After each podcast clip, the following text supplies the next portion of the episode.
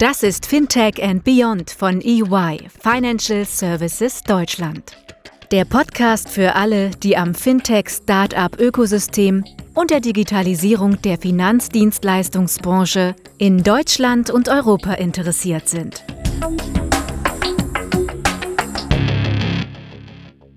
Hallo, herzlich willkommen zu Fintech and Beyond, unserem Podcast für alles, was rund um das Thema Fintech und Digitalisierung in Deutschland und Europa passiert.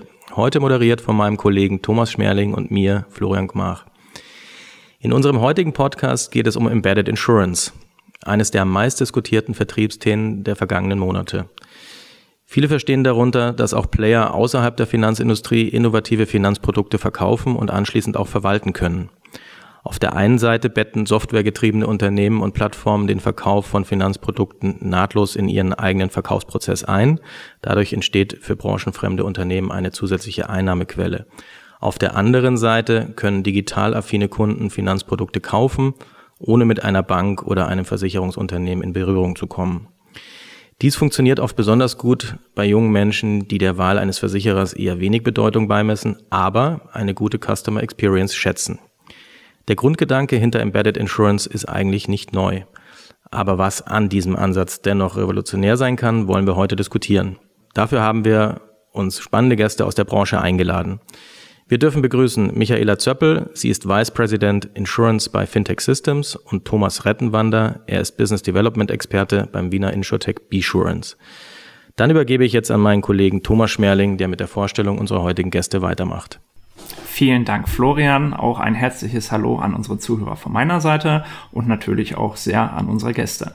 Ähm, damit unsere Zuhörer einen Überblick bekommen, mit wem sie es heute zu tun haben, mit wem sie reden, ähm, würde ich euch mal bitten, dass ihr euch kurz vorstellt, euch mal kurz ähm, den Einblick gibt, was euer Unternehmen macht, welche Station ihr habt und welchen Bezug ihr und eure Unternehmen zu Embedded Insurance und Embedded Finance hat.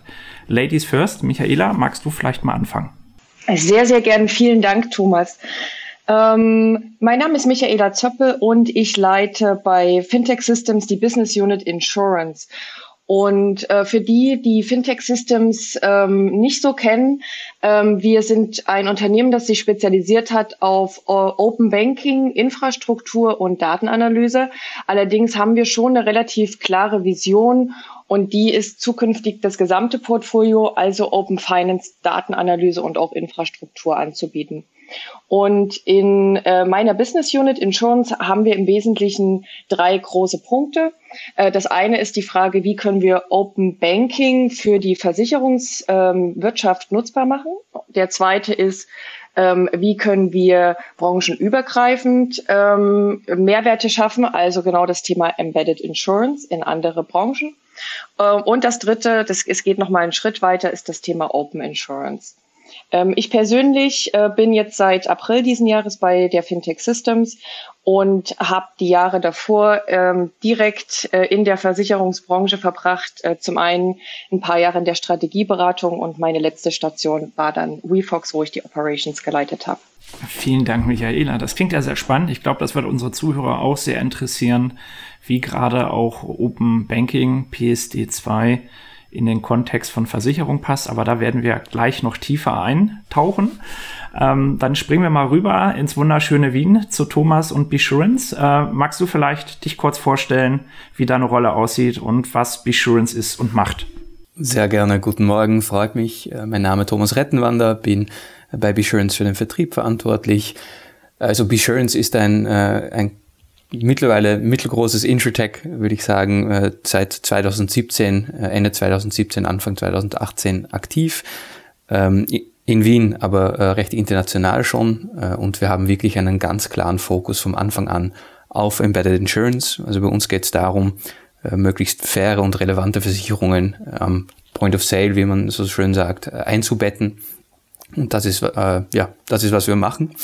Ähm, ich bin seit äh, Ende 2019, Anfang 2020 dabei, habe vorher, äh, also ganz am Anfang der Karriere bei, bei Mercer, eine Beratungsfirma, auch im Versicherungsbereich gearbeitet, dann bei American Express, äh, beides in, in Mexiko und bin dann wieder zurück nach Europa für einen amerikanischen Tech-Unternehmen, eine Branche, eine Niederlassung in Wien aufgebaut und habe äh, in diesen Tätigkeiten immer mit Banken, mit Versicherern zusammengearbeitet und jetzt dann den Wechsel gemacht und äh, bei Besurance wird an einer internationalen Expansion gearbeitet. Äh, das ist meine Aufgabe. Freut mich äh, natürlich sehr, heute mit euch über das Thema Embedded Insurance zu sprechen.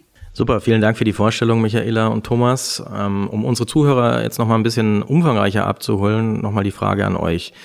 Was ist denn neu an Embedded Insurance und was macht den Hype aus? Das heißt also, welche Stakeholder gibt es und wo liegen deren Vorteile? Thomas, wie ist denn da dein Blick drauf? Also äh, hast natürlich recht, Embedded Insurance als äh, Grundidee ist nicht neu. Äh, ich erwähne immer wieder ein Beispiel, wo auch 1848 schon äh, Zugtickets mit Gepäckversicherungen verkauft wurden. Was daran neu ist, äh, ist die Technologie, äh, die wir jetzt äh, entwickeln, äh, zur Verfügung haben, wo wir wirklich Prozesse äh, komplett digital abbilden können.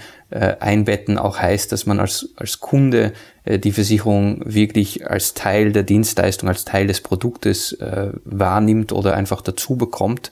Äh, und ja, das ist schon eine, eine neue Entwicklung, die auch sehr gut zu den Entwicklungen im, generell im Kundenverhalten, im, im digitalen Vertrieb passt.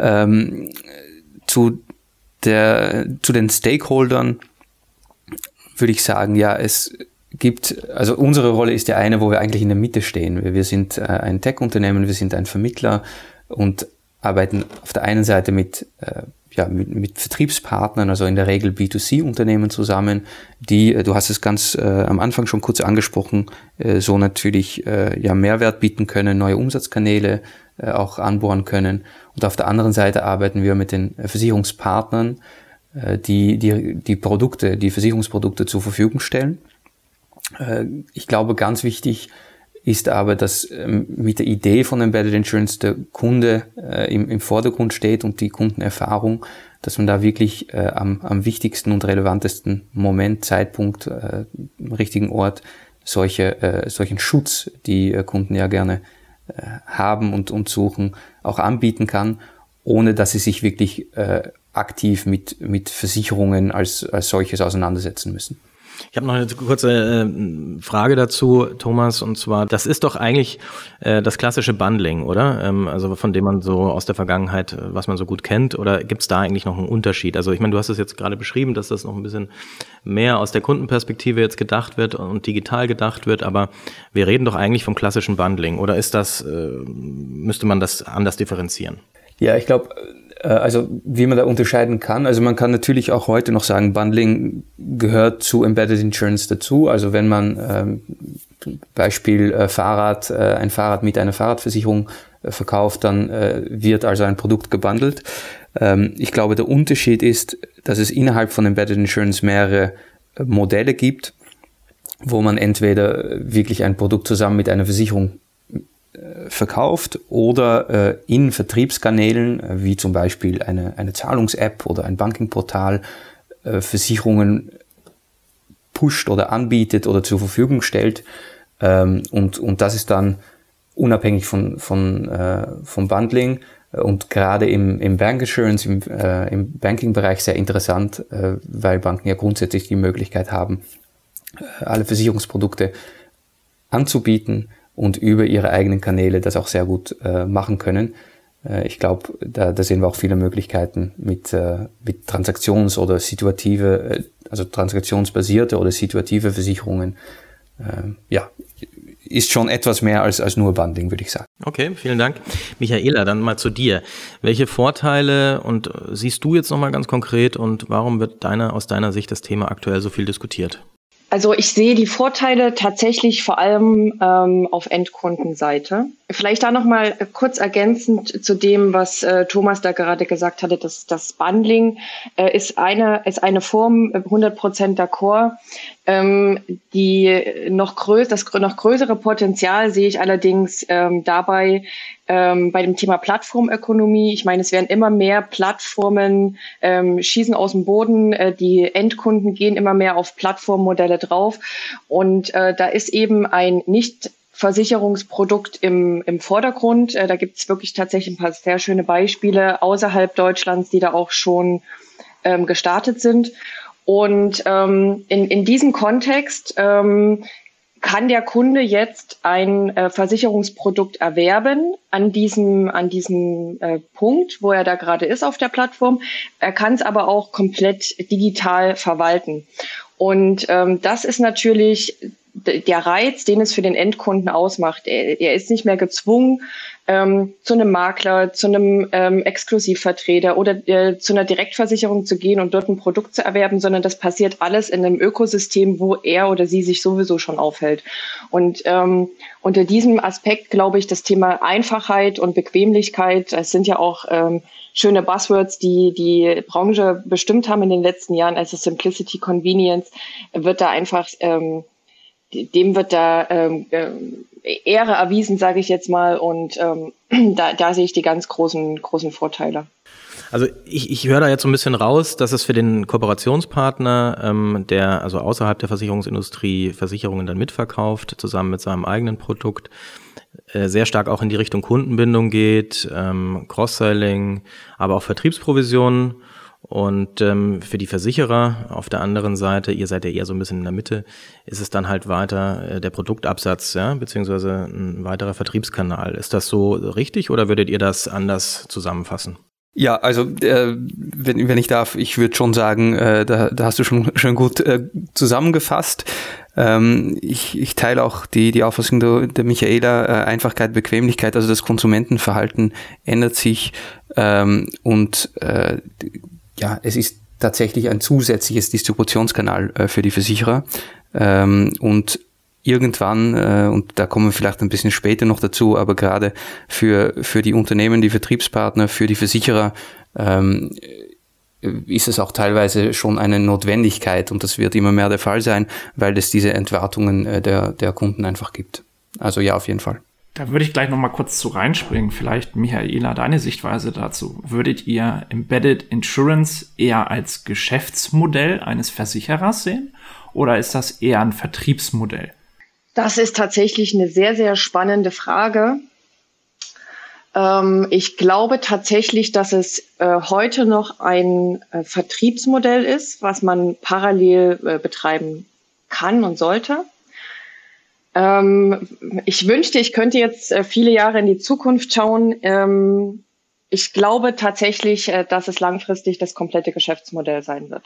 Ja, vielleicht, äh, wenn ich kurz einhaken darf, auch, auch meine Sicht darauf. Also ähm, wir sind natürlich, unser Geschäft ist Embedded Insurance, deswegen klingt das schon mal sehr gut. Ähm, ich muss gleichzeitig sagen, dass, dass meine Erwartung gerade auf Versicherungsseite ist, dass, dass sich das in, in Branchen und Industrien dann schon unterscheidet. Also ich glaube im Re Retail-Bereich, im Banking-Bereich äh, schon eher.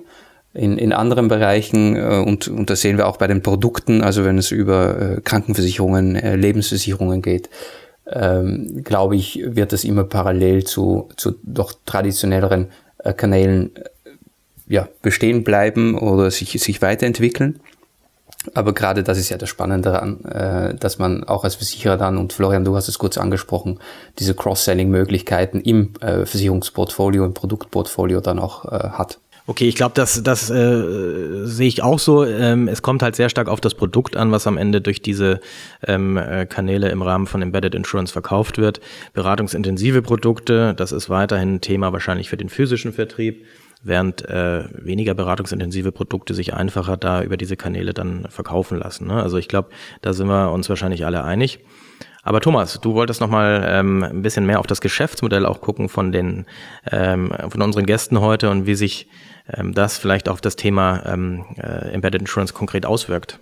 Das war genau die perfekte Überleitung jetzt, nachdem wir ja mal kurz angerissen haben, ist es ein Geschäftsmodell oder Vertriebsmodell und was ist Embedded Insurance äh, grundsätzlich?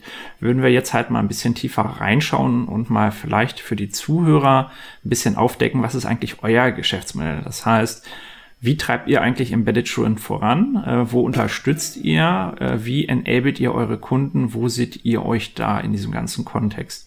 Michaela, ähm, fangen wir doch mit dir wieder an. Ladies first. Ähm, seid ihr eher Enabler oder seid ihr da auch anders unterwegs? Magst du da mal was zu eurem Modell erzählen? Sehr, sehr gern. Ähm, also tatsächlich sehen wir uns selber hundertprozentig als Enabler. Ähm, wenn man sich das mal anschaut, was wir heute auch tun im Bereich Open Banking, ähm, wir bieten quasi die gesamte Infrastruktur. Das heißt, ähm, wir halten die äh, APIs zu den Banken und über diese APIs werden eben ähm, Daten gesendet und äh, dann bei uns verarbeitet und an, an unsere Partner weitergegeben. Und äh, im Kontext äh, Embedded Insurance ähm, wird das Ganze von unserer Seite nicht anders aussehen. Das heißt, wir sehen uns als ähm, Enabler zwischen mindestens zwei Parteien, der äh, diese API-Schnittstellen ähm, baut, äh, die pflegt, äh, die erweitert äh, und so weiter. Und natürlich äh, bieten wir zusätzlich, als zumindest unsere Idee, auch noch Datenanalysen an, ähm, die zum, zum Beispiel Sales-Trigger identifizieren ähm, und so weiter. Könntest du das vielleicht noch mal ein bisschen für unsere Zuhörer konkretisieren, wenn du sagst, ihr macht da Datenanalysen oder analysiert Sales-Trigger? Was ist damit gemeint und wie hilft ihr damit, äh, Embedded Insurance vorwärts zu kommen? Ähm, ja, sehr, sehr gern. Also ähm, ein gutes Beispiel, und äh, da kann äh, Thomas wahrscheinlich auch gleich noch ein bisschen was dazu sagen, ist eine Idee, äh, an der wir gemeinsam so ein bisschen äh, gearbeitet haben in den letzten äh, Monaten, äh, ist zu sagen, okay, ähm, über Kontoinformationen sehen wir als Fintech Systems ja sehr genau, was ähm, kauft diese Person ein, wofür gibt äh, eine Person Geld aus und ähm, wurde da beispielsweise eine, eine Reise kürzlich gekauft, äh, wurden Wertgegenstände gekauft, beispielsweise ein Fahrrad oder ein iPad und so weiter. Und das sind ja ähm, für uns in dem Kontext jetzt Sales Trigger, die wir identifizieren können im Sinne von ähm, liebe, ähm, lieber Partner, äh, schau doch mal, geh, geh, doch mal auf diesen Kunden drauf, sprich den mal an. Ähm, wir haben gesehen, hier wurde etwas erworben wo sich äh, es lohnt, ein Versicherungsprodukt äh, damit dazu zu geben. Und das Ganze ist äh, natürlich erstmal, klingt jetzt erstmal ein bisschen nach Annex, kommt natürlich immer ein bisschen drauf an, in welchem Kontext das Ganze eingebettet wird. Und äh, das kann man natürlich viel, auf vielfältige Arten und Weisen tun. Ähm, entweder ähm, direkt am Point of Sale, ähm, wo das eben erworben wurde, oder man kann es in einen, in einen Online-Banking-Kontext einbetten und so weiter. Und äh, das ist eben das, wo wir uns als Enabler sehen. Wir sind natürlich keine Riesenrolle in diesem ganzen Konstrukt. Ne? Also da ähm, muss natürlich immer noch ähm, äh, ein Unternehmen wie eine Besurance beispielsweise kommen und sagen, hier, pass auf, das wäre das passende Versicherungsprodukt dazu. Und ähm, dann geht eigentlich äh, das ganze, der, der ganze Vertrieb ähm, dann erst los und hinten raus natürlich die ganze Verwaltung. Das heißt, wir haben da nur einen sehr kleinen Teil darin. Aber da gibt es tatsächlich spannende Ansätze, die man sich da überlegen äh, kann und oder die wir auch uns gerade schon überlegen mit verschiedenen Partnern. Dann versuche ich das mal für mich und äh, die Zuhörer zusammenzufassen. Das heißt, ihr guckt auf, wenn ich euch den Konsens gebe, auf meine Kontodaten und ihr stellt jetzt vielleicht fest, dass ich bei ähm, diversen äh, Tierfutterhäusern einkaufen gehe und stellt fest, ich habe äh, daraufhin, dass er die Kontoauszüge analysiert ähm, ich kaufe Katzenfutter, äh, Schlussfolgerung, ich habe eine Katze und daraufhin könnte er dann das an einem Partner wie zum Beispiel B-Students oder andere weiterleiten, die mir dann daraufhin Produktangebote erstellen können, wie zum Beispiel, ich brauche eine Tierhalterhaftpflicht möglicherweise oder eine Tierkrankenversicherung oder ähnliches sehr abstrakt äh, gesagt. Äh, ich antworte mit einem vorsichtigen Jein, weil einmal Tierfutter eingekauft heißt noch nicht, dass jemand eine Tierhalterhaftpflicht benötigt. Aber grundsätzlich ähm, gesehen, ja, ist es so. Ähm, jetzt würden wir natürlich parallel auch noch schauen, ist da vielleicht schon eine Tierhalterhaftpflicht vorhanden, ähm, weil einen Kunden zu bespielen mit, hey, brauchst du eine Tierhalterhaftpflicht, während schon eine da ist, ist natürlich jetzt also dann auch am Ziel vorbeigeschossen. Ähm, äh, wir könnten zum Beispiel ähm, auch erkennen, verändert sich etwas im Leben eines, eines äh, Menschen über das Konto. Ja? Also man könnte zum Beispiel sehen, ähm, war da ein Jobwechsel, ist da mh, mm, ein Auto gekauft worden, ist da ein, ein Kind, äh, was jetzt plötzlich da ist und vorher nicht da war. Und das sind natürlich äh, Möglichkeiten, das Ganze zu analysieren ähm, und dann an unsere Partner weiterzugeben. Die Einbettung, ähm, ich, ich stress den Punkt nochmal, äh, also das ist ja jetzt die Analyse über Open Banking, hat erstmal noch wenig mit äh, Embedded Insurance zu tun. Die Frage ist eher, wo dann ähm, ein Unternehmen wie, wie Insurance ansetzt und sagt, okay, wir betten jetzt ein spezielles Produkt in einen anderen Kontext ein. Und das ist eigentlich die große spannende Frage, wo geht da der, der Weg hin? Ja. Dann leiten wir doch gleich mal über zu Thomas. Vielleicht hast du da äh, eine Antwort für uns und unsere Zuhörer, weil ich glaube, das wäre nochmal spannend zu wissen, wie, wie funktioniert das überhaupt? Also bettet ihr euch da am Point of Sale ein oder direkt im, im Bankkonto, äh, bei einer Bank, ähm, auf irgendwelchen Portalen? Wie, wie, wie funktioniert das? Erleuchte uns. Ja, sehr, sehr gerne. Ähm, und, und Michaela hat ein paar sehr spannende Themen angesprochen. Ähm, die Punkte, die du jetzt gerade erwähnt hast, sind eigentlich alles äh, mögliche Ansatzpunkte. Also ob das am Point of Sale in einer Filiale sogar ist oder äh, wie es in der Regel ähm, gemacht wird, in, in online, in digitalen Kanälen wie in einer App, äh, wie im Banking-Portal. Äh, ja, das ist dort, wo, wo wir unsere, unsere Rolle sehen äh, als auch wiederum als Enabler, Ermöglicher, äh, würde ich noch kurz dazu sagen, ermögliche einerseits für Vertriebspartner wie Banken, wie Zahlungsdienstleister und so weiter, aber andererseits auch für die Versicherungsunternehmen, um eben äh, Zugang zu diesen neuen Distributionskanälen, also Embedded Insurance, zu bekommen. Äh, die Versicherer äh, haben da manchmal intern einfach nicht die Kapazitäten oder die, die Expertise, äh, das zu machen. API-Schnittstellen äh, wurden von der Michaela schon angesprochen. Also genau so machen wir das. Ähm, und wie das dann genau beim Endkunden landet, äh, das ist immer eine Entscheidung, die man sich gemeinsam mit dem jeweiligen Partner ansehen muss. transaktionsbasierte Versicherungen, die man eben in Zusammenarbeit mit Unternehmen wie, wie Fintech Systems, Tink oder ähnliche auch ja, entwickeln könnte. Also man bekommt die Daten, die Transaktionsanalysen äh, sozusagen. Äh, daraufhin identifiziert man zusammen mit, äh, sagen wir mal, mit der Bank ein relevantes Produkt für eine bestimmte Kundengruppe und dieses Produkt würde man dann von, von einem Versicherer auch entsprechend äh, umgestalten, digitalisieren und äh, ja, wahrscheinlich in eine App ähm, einbetten. Und äh, ja, das ist, das ist auch unsere Rolle. Vielleicht noch, noch interessant dazu, also warum würde man das machen ähm, und, und wer spielt da alles mit?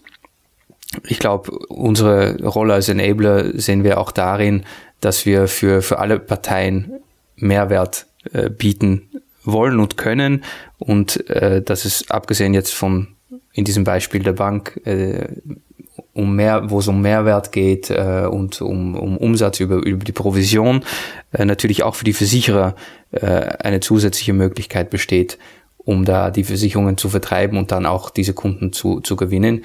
Äh, momentan ist es so, dass Versicherer noch relativ wenig mit Daten machen, obwohl sie sehr viele Daten haben. Also das ist, glaube ich, auch etwas, wo, ähm, wo über Kooperationen wie, äh, wie diejenige, worüber wir jetzt sprechen, äh, sehr viel Potenzial besteht. Thomas, da würde ich gerne nochmal einhaken ähm, bei dem Punkt. Vielen Dank schon mal für die, für die äh, Erläuterung. Aber das heißt, äh, Stichwort Enabling. Ihr enabled auf der einen Seite eure Partner, also die Branchenfremden, die ihre eigenen Produkte verkaufen, aber dazu eben auch noch Versicherungsprodukte. Ähm, und auf der anderen Seite ähm, enabled ihr ja auch die Versicherer, die darüber nachdenken, wie sie digital über weitere Vertriebskanäle ihre Produkte in den Markt bekommen. Ja, das heißt also, ihr schließt sozusagen den Gap. Und wenn man dann noch diesen Baustein der Datenanalyse oder Kontodatenanalyse dann mit dazu macht, in der dazwischen sozusagen zwischen Versicherer und dem eigentlichen ähm, Retailer oder Partner, der dann am Ende noch ähm, verkauft, äh, dann würde man die Fintech Systems da noch mit reinhängen. Ist das so äh, ungefähr der, der Ablauf? Wunderbare Zusammenfassung.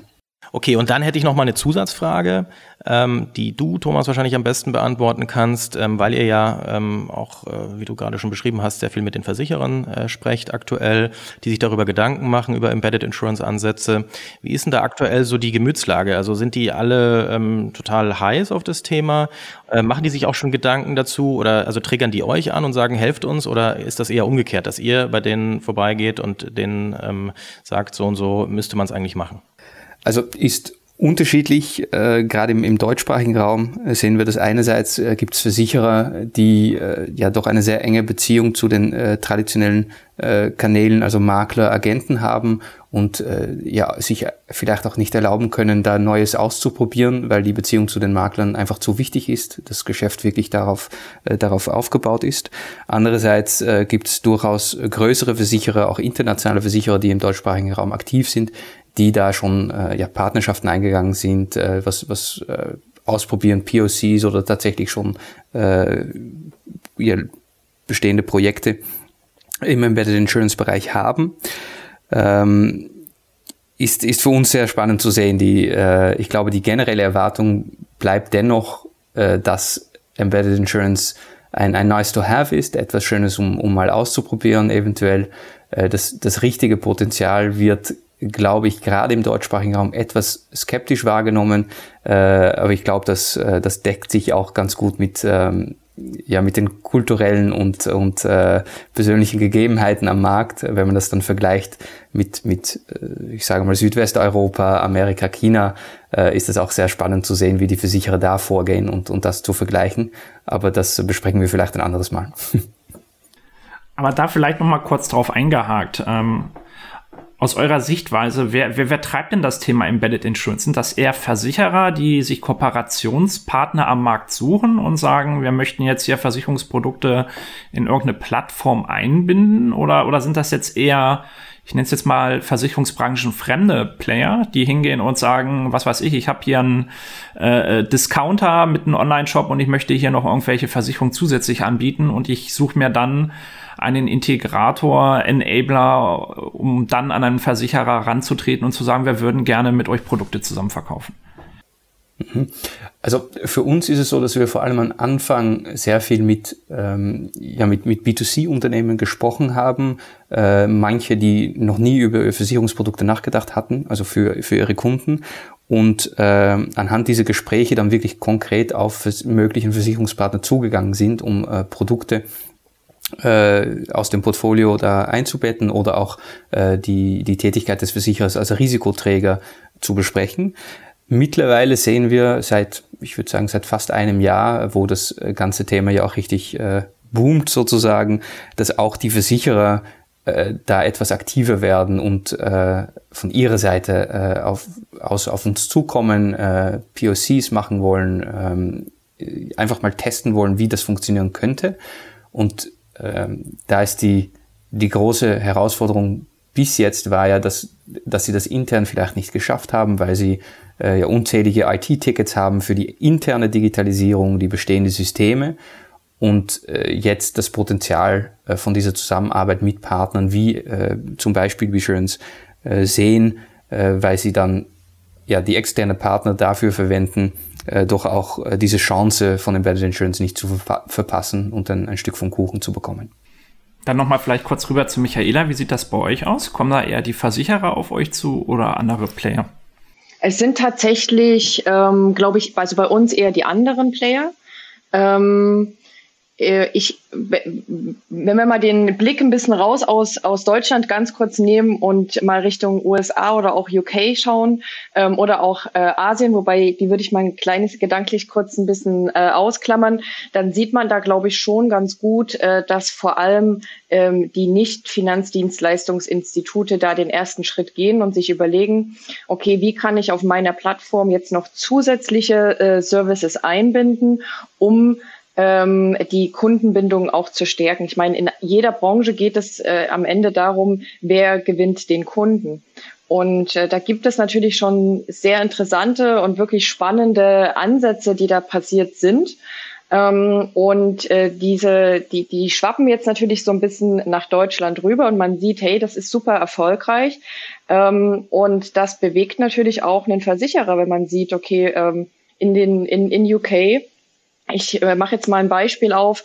Äh, da gibt es eine äh, Kooperation äh, zwischen äh, Hiscox und Free Agent. Free Agent ist eine Accounting-Software für ähm, KMU.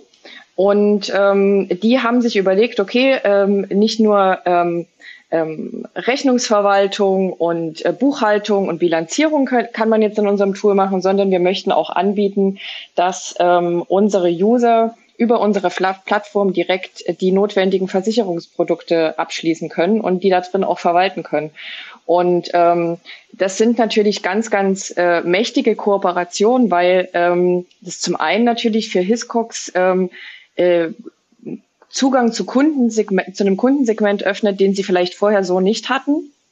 Ähm, und äh, man muss natürlich auch fairerweise sagen, wenn man da einmal drin ist, äh, glaube ich, äh, hat man natürlich auch gewisse Vorteile. Also hier ist es, glaube ich, nicht ganz schlecht, so ein bisschen First Mover zu sein.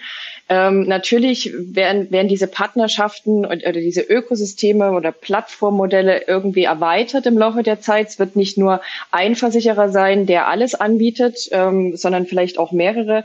Aber äh, dieses Bewusstsein, das wird immer größer und äh, ich man sieht ja auch, wie interessiert äh, Versicherungsunternehmen im Dachraum ähm, an, diese, an dieser ganzen Entwicklung sind.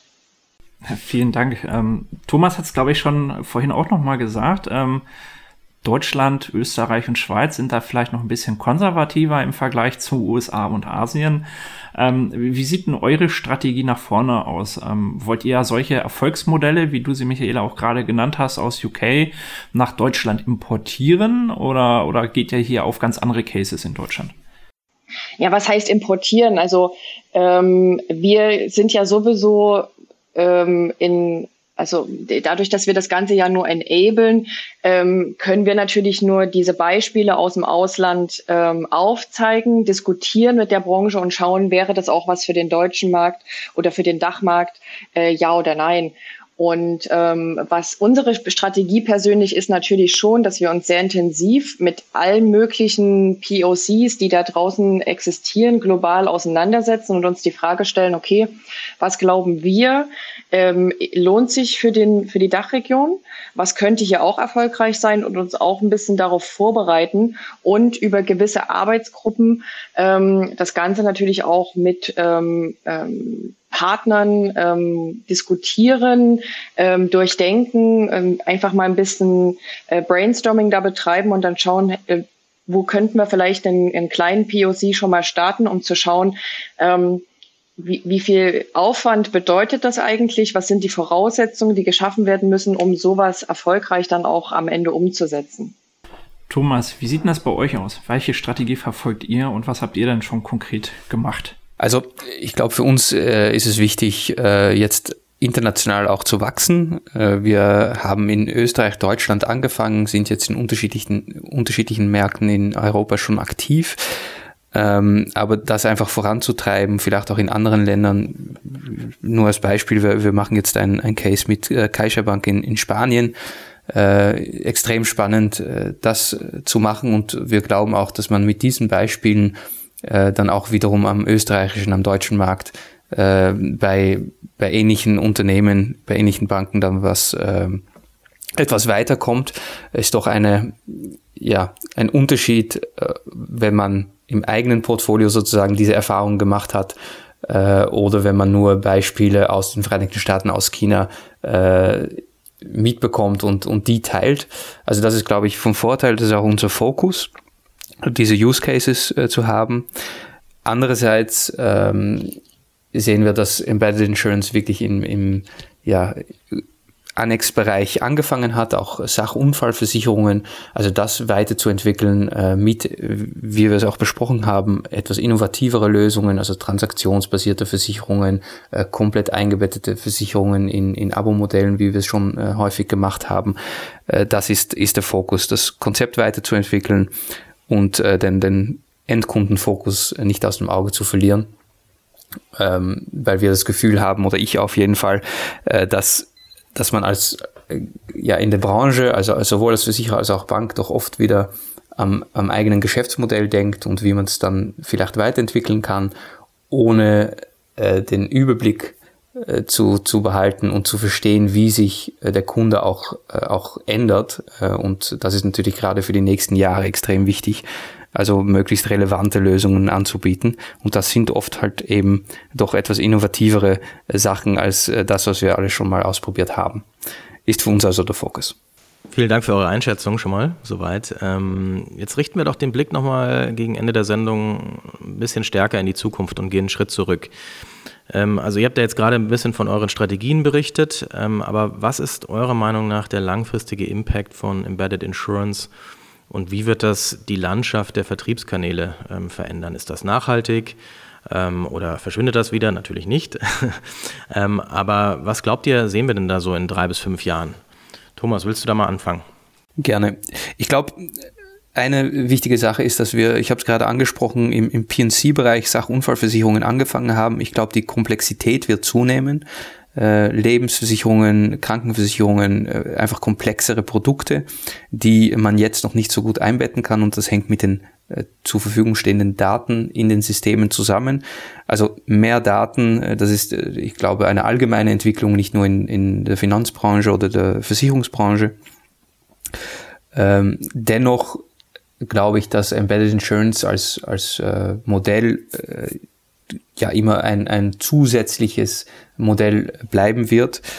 Ähm, die Frage ist dann natürlich, wie groß ist es dann tatsächlich? Und wir kennen, glaube ich, mittlerweile die, äh, die Studien, äh, Simon Torrance, äh, sämtliche Berater, die da äh, darüber geschrieben haben, analysiert haben und wo man auch sieht, dass in China kann man natürlich nie eins zu eins vergleichen, aber schon vorletztes Jahr zehn Prozent äh, der ganzen Versicherungsbranche Embedded Insurance war. Äh, ich glaube, in Europa rechnet man mit, mit 20, 25 Prozent in den nächsten zehn Jahren. Das sind äh, ja doch sehr, sehr ansehnliche hohe Zahlen. Ähm, aber in den nächsten Jahren, glaube ich, äh, kommen wir auf jeden Fall über diese, äh, diese 10, 15 Prozent hinaus und äh, das ist jetzt einmal die Erwartung. Danke, Michaela. Du hast das letzte Wort. Was äh, wird sich deiner Meinung nach verändern oder könnte sich verändern und was sehen wir da noch? Mm, also ich, ich bin da äh, tatsächlich ähm, äh, nicht weit weg von Thomas. Ähm, ich glaube fest äh, an äh, die Vorhersagen über die Plattformökonomie. Äh, ich glaube auch, ich glaube McKinsey war es, die 30 Prozent ähm, äh, deren Einschätzung bei 30 Prozent lag für die für die Plattform ähm, vom Gesamtumsatz ähm, global betrachtet. Und äh, in dem Kontext, äh, glaube ich, wird das, ähm, ähm, wird das Thema Embedded Insurance, aber auch Embedded Finance immer, immer wichtiger. Ähm, wir dürfen auch nicht äh, unterschätzen, was gerade auf ähm, europäischer Ebene im, im Bereich Regulatorik getan wird. Äh, es gibt die Digital Finance Strategy seit letztem Jahr, die IOPA ähm, spricht über Open Insurance. Ähm, und das sind auch nochmal ähm, Punkte, die das Ganze wahrscheinlich beschleunigen werden. Ähm, natürlich äh, gibt es einen Unterschied zwischen, ich sage jetzt mal, Open Finance und Embedded Finance. Ähm, das eine redet von offenen Schnittstellen, die für jeden zugänglich sind. Die anderen äh, reden eher von das, vom Schaffen von, von Ökosystemen. Ähm, aber äh, grundsätzlich glaube ich, dass das das Ganze nochmal beschleunigen wird und wenn wir in fünf oder zehn Jahren nochmal gemeinsam sprechen, werden sich Geschäftsmodelle aufgetan haben, an die wir heute noch gar nicht äh, gedacht haben. Und das ist super, super spannend und ähm, hat sehr, sehr viele Chancen für jeden, ähm, die man äh, da einfach ergreifen sollte. Da würde ich gerne noch mal provokativ eingreifen und fragen, ähm, glaubt ihr an die 30 Prozent, die jetzt ja aus der McKinsey-Studie genannt wurden? Oder, oder wird das nicht sogar viel mehr sein? Je nach Sparte natürlich, weil wenn wir jetzt mal in die Glaskugel schauen und uns, uns Sachversicherung angucken, insbesondere mit der stärkeren Verbreitung von IoT, 5G und, und sonstigen Technologien. Ähm, in, in fünf bis zehn Jahren reden wir dann ja vielleicht auch schon nicht mehr von einer Plattformökonomie, sondern von einer Botökonomie. Das heißt, Geräte können sich selber versichern. Ähm, Im Zweifelsfall auch schon dann, wenn ich sie kaufe, über einschlägige äh, äh, Amazons und Co. Ähm, glaubt ihr, dass die 30 Prozent valide sind oder, oder reden wir hier nicht vielleicht doch über, über viel mehr und das Thema ist noch unterschätzt? Wie ist eure Sichtweise dazu, Michaela? Vielleicht fängst du an. Ja, ähm, ist äh, super ähm, witzig, dass du das sagst, weil tatsächlich sagt mir mein inneres Gefühl auch, ich glaube, 30 Prozent sind tatsächlich zu wenig. Ähm, Jetzt ist es natürlich so, ähm, am Ende entscheidet der Endkunde, was er oder sie nutzt und was sie wollen. Und ich, der Trend geht ja ganz stark dahin und ich persönlich glaube, ähm, dass je zentraler oder je, ja, ja, je, ähm, was da das richtige, die richtige Beschreibung, ähm, wenn dem Kunden eine App zur Verfügung steht oder eine Anwendung, wo man schlussendlich vielleicht alles sogar drüber machen kann, also über Insurance hinaus, über Finance hinaus ähm, sogar gedacht, ähm, dann ist der, die Befriedigung dieses Convenience-Bedürfnisses äh, ähm, so groß, äh, dass ähm, das meines Erachtens weit über die 30 Prozent hinausgehen könnte. Und man sieht ja auch jetzt schon, ähm, wie die großen Tech-Player ähm, in Apple, in Amazon, in Google ähm, nicht nur ein Auge auf den, auf den Finance-Markt in Europa oder auch global werfen, sondern zwei sogar, weil die natürlich auch sehen, ähm, je mehr sie bündeln, desto ähm, höher ist die Wahrscheinlichkeit, dass die Kunden das am Ende nutzen. Von daher könnte ich mir sehr gut vorstellen, ähm, dass die, dass die Zahlen ähm, eher zwischen 80 und 90 Prozent in fünf bis zehn Jahren liegen als bei 30. Thomas, hast du da eine andere Sichtweise zu oder stimmst du dazu? Muss ich eigentlich zustimmen. Also 80, 90 Prozent äh, ist optimistisch aus meiner Sicht, äh, würde mich natürlich freuen. Aber äh, ja, vor allem, äh, wie du auch äh, richtig gesagt hast, im, im Sachversicherungsbereich und äh, wenn man sich dann überlegt, was mit Kfz-Versicherungen schon möglich ist, welche Daten auch die, die neue Autos mittlerweile sammeln und was da gemacht werden kann und dann kleinere Produkte ja, ob das jetzt eine, eine Mobilgeräteversicherung, eine Fahrradversicherung, eine Reiseversicherung ist, ähm, da, da geht schon sehr viel weiter äh, und da ist schon sehr viel möglich, auch jetzt schon.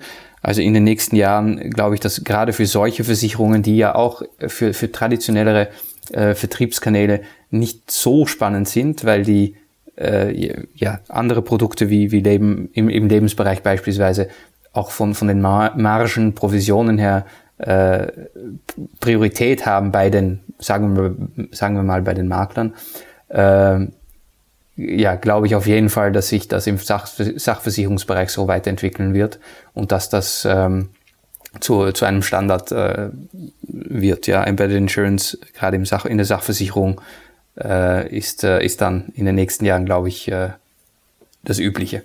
Vielen Dank. Ähm, sehe ich genauso. Deswegen wollte ich da nochmal nachfragen, ob ich da die, die einzige Sichtweise dazu habe. Ähm, jetzt nochmal ein bisschen auch, wenn wir bei dem Thema provokant in die Zukunft geschaut sind. Ähm, in der Kranken- und Leben wird ja immer postuliert, äh, die Produkte sind viel zu komplex und deswegen kann man die vielleicht nicht als Embedded Insurance oder auch über einen Online-Kanal verkaufen. Ähm, jetzt mal unter der Hypothese, es werden viel mehr Daten gesammelt über, über Fitbits, über Apple Health und, und wie diese ganzen Helferchen und Tools heißen. Es gibt viel mehr Gamification, die meine Schritte zählen und so weiter und so fort. Das heißt, es werden extrem viele Gesundheitsdaten auf der einen Seite ge geangelt oder, oder erhoben und auf der anderen Seite wie wir jetzt ja gehört haben, können wir mit Fintech Systems ja auch schon ähm, mein, mein, meine Konten, also nicht nur ein, sondern mehrere, ganz gut durchleuchten, so dass ja eigentlich daraus theoretisch auch schon sowas wie eine Versorgungslücke irgendwo berechnet werden könnte, so dass man hier dann vielleicht auch Investment- und Anlageprodukte empfehlen könnte. Glaubt ihr, dass wenn wir jetzt in, in, in Data-Driven ähm, Ökonomie und Produkte gehen, dass man auch hier ähm, wesentlich mehr über Embedded Insurance in fünf bis zehn Jahren erzielen kann, als das, was wir uns derzeitig vorstellen? Oder sind da alle noch ein bisschen zu konservativ zu unterwegs oder, oder ist diese Denkweise jetzt zu progressiv? Ist, glaube ich, auch eine sehr emotionale Frage. Äh, ich glaube, technisch wird das äh, immer äh, mehr und, und einfacher möglich gemacht. Also es kommen mehr Daten, die werden auch analysiert, ausgewertet. Also wird möglich sein. Dann ist die Frage einerseits, wie das regulatorisch aussieht, andererseits, ob Menschen das wollen, bereit sind, wirklich alle, all diese Daten, gerade wenn es um Gesundheit geht, auch, auch bereitzustellen. Äh, aber ähm, da gibt es durchaus eine interessante Gruppe der Bevölkerung, glaube ich, die äh, ja diese Bereitschaft auch hat ähm, und wo wir, glaube ich, in den nächsten, ich schätze mal in den nächsten drei bis fünf Jahren auch äh, die erste äh, Produkte, erste äh, Lösungen sehen werden wird, da muss ich dann ein wenig konservativer sein, da wird, glaube ich, äh, als, als Geschäftsmodell äh, noch etwas länger dauern ist meine Einschätzung. Ja, ich, ich glaube, was, was ja auch nicht zu unterschätzen ist, ähm, es gibt ja auch in der Gesundheitsbranche ähm, diese Bestrebungen zu Open Health. Ähm, die elektronische Patientenakte, die wird kommen und so weiter und so fort. Ähm, na natürlich glaube ich, dass immer eine Hemmung da sein wird, mit wildfremden oder sogar mit einem Tool äh, Gesundheitsdaten per se zu teilen ähm, so dass wir hier eher dann auch schon wieder beim Thema Embedded Insurance sind, weil wenn ich meine Gesundheitsdaten sowieso auf meinem Mobiltelefon habe in Form meiner elektronischen Patientenakte, die wahrscheinlich sich dann auch an ähm, Apple Health oder auch der Fitbit äh, von dir eben angesprochen, an der Daten mit bedienen wird. Ähm, was spricht denn dagegen, wenn in diesem Kontext ähm, ein, ein zusätzliches Stück Software ähm, berät, was die richtige Krankenversicherung ähm, für jemanden ist, ob jemand eine Zusatzversicherung benötigt, ähm, ob jemand ähm, lieber privat oder gesetzlich krankenversichert sein sollte und so weiter. Also ich glaube schon, dass sich da interessante ähm, Entwicklungen äh, ergeben werden, ähm, die eben von diesem komplett europäischen Ansatz der äh, Open Data getrieben wird. Dann vielen Dank für eure Einschätzung. Dann sind wir auch schon am Ende unserer Folge angekommen. Um uns vielleicht nochmal kurz zusammenzufassen. Ähm, Embedded Insurance ist, so wie ich es jetzt verstanden habe, so ähnlich wie das Internet keine äh, kurzfristiger Trend, der wieder verschwindet, sondern er wird langfristig ähm, in die Versicherungswelt implementiert werden. Ähm, die Frage, die sich jetzt stellen wird, die wir initial schon mal versucht haben, so kurz anzureißen, ist das jetzt ein neues Vertriebsmodell oder ein neues Geschäftsmodell? Da ist, glaube ich, die Antwort, es kommt drauf an, A, auf welcher Seite man steht, als, als Provider oder Consumer oder dazwischen. Ähm, und ein Stück weit auch, wo wir uns auf der Zeitschiene bewegen. Jetzt eher vielleicht noch ein Vertriebsmodell, zukünftig vielleicht das Geschäftsmodell? Fragezeichen. Ähm, ich glaube, es wird spannend, das in den nächsten Jahren zu, zu sehen und zu beurteilen. Aber ich glaube, das ist ein sehr spannendes Thema.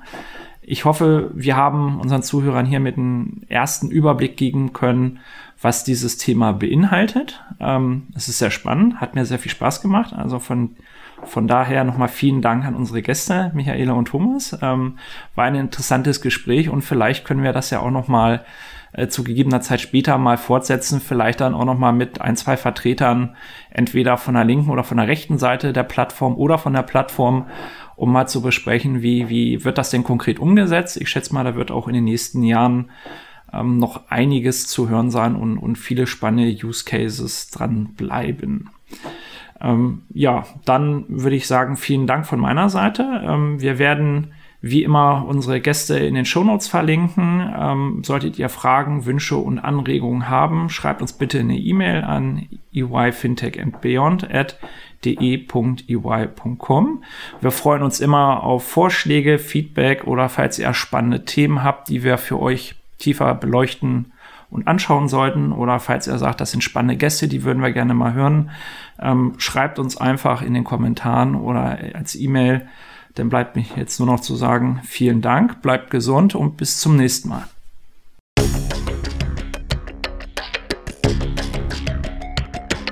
Das war Fintech and Beyond von EY Financial Services Deutschland.